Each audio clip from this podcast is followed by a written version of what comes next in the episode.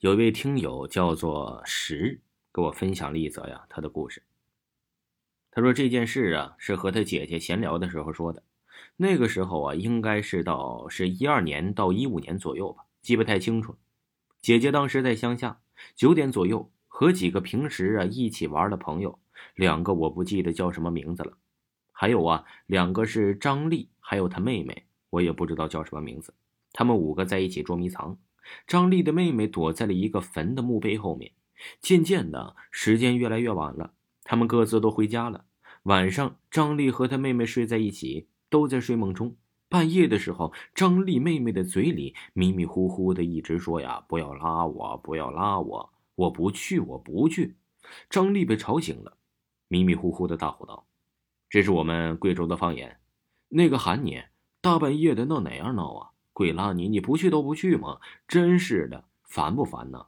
就张丽这吼了一下，张丽的妹妹也就不要说话了。第二天呢，他们迷迷糊糊的就醒来了，看见地上有着一些带泥巴的脚印，万分惊恐。这个房间从里面关上，两个女孩子的房间，父母都很少进来。张丽突然想起昨天有人拉自己的妹妹，妹妹昨天嘴里还一直说着“不要拉我，我不去；不要拉我，我不去。”然后啊，他们就把这个事儿啊，就跟父母说了。农村嘛，这老一辈的人都知道，这些神神鬼鬼的都比较清楚，怕吓坏他们。就说呀，他们外公早上来看你们，你们还在睡觉，就进来看看，就没打扰你们，然后就走了。几天以后啊，他们房间的门呢贴了一道小黄符，然后又请来了神婆，他们就问了这怎么回事啊？然后父母就对他们说。父母知道这张丽的生辰八字能压住那个鬼，所以就跟他说了：“你们招惹上了不干净的东西，昨天来抓你妹妹，想拉她走，还好你吼她，生辰八字也能压住她，所以她怕了，所以就走了。怕她继续来找你妹妹，所以就贴了张黄符，请神婆来看看。后来也没有出现过这事儿，这也是在乡下，我老表和他的小伙伴骑车路上看到的。”那会儿啊，又是晚上，接近凌晨的时候，他们路过一个水库，周围啊都有别的土地了，种着农作物。马路离水库大概有一百米，他们看见了一个穿着白色衣服的女人站在水边，然后慢慢的走了进去。水上没有水坡，一个女人就这样的走了进去。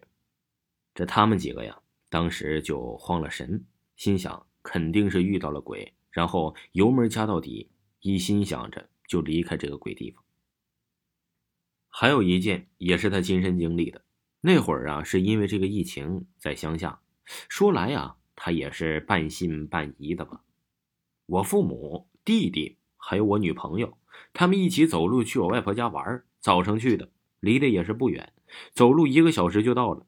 期间呢，他们路过了我幺爸的坟，那是我爸的亲妹妹。我爸小时候啊，这幺爸就生病去世了。给他埋在了山上，也是去外婆的必经之路。下午我们回家了，到了晚上，我女朋友说呀，她肚子疼，睡得迷迷糊糊的，她就叫我帮我揉了揉肚子。我肚子疼，我问疼了多久，她说回来的时候啊，针就一直疼了。心想着一会儿就好了，我迷迷糊糊的就揉了几分钟。过了一会儿手酸了，我就说呀，睡觉了，这睡一觉就好了。没过多久，我女朋友又说头疼。他把我弄醒了，我起来摸了摸他的额头，有点烫。我又摸了摸我的感觉都差不多。我看他又肚子疼又头疼的，我就说走去小诊所里看看怎么了。我叫奶奶陪我们一起去。到了之后啊，量量体温，医生说就头疼和肚子疼。他说开点药就回去了。这两三分钟啊就到家了。爷爷奶奶呀就问我今天你们在路上做了什么没有？我想了想说没什么呀。这爷爷奶奶呀，小声的说：“是不是你幺爸家嘴多，肯定在乱说呀？”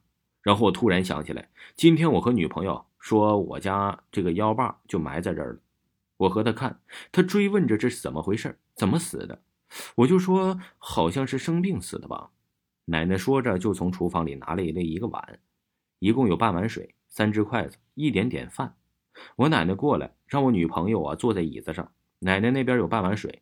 在女朋友头上绕了三圈，然后用三只筷子点了一点水，嘴里说着：“如果是你家幺爸乱说话，筷子你立起来就什么什么的。第一次啊是没立起来，第二次没立起来，第三次也没立起来，最后一次筷子立起来了，我我惊呆了。